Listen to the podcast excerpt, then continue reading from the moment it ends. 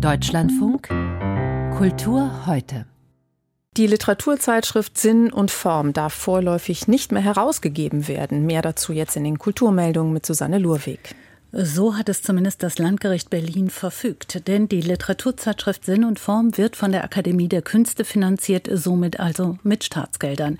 Gegen diese Art der Finanzierung hatte Frank Berberich, Herausgeber von Lettre International, einer anderen renommierten Literaturzeitschrift, geklagt. Er hatte mit seiner Publikation in der Pandemie große Einbußen erlitten, aber keine Staatshilfen bekommen, da der Gesetzgeber es verbietet, die Presse zu finanzieren, um Staatsferne zu gewährleisten. Berberich sieht darin ein Ungleichgewicht und das Gericht hat dies nun in Teilen bestätigt. Sinn und Form muss sich damit in Zukunft wohl anders finanzieren. Die Zeitschrift erscheint seit mehr als 70 Jahren zunächst in der DDR, dann auch nach der Wiedervereinigung.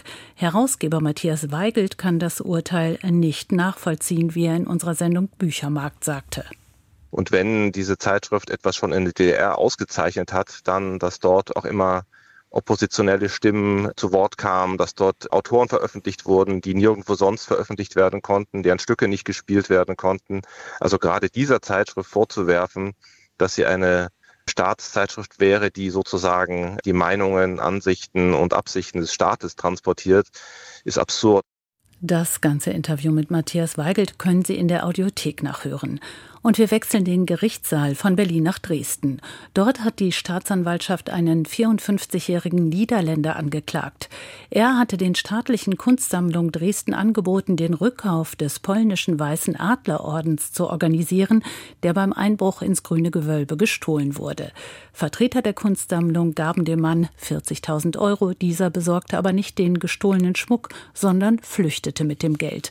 Ein Urteil wegen des veruntreuten Geldes ist noch nicht gefallen.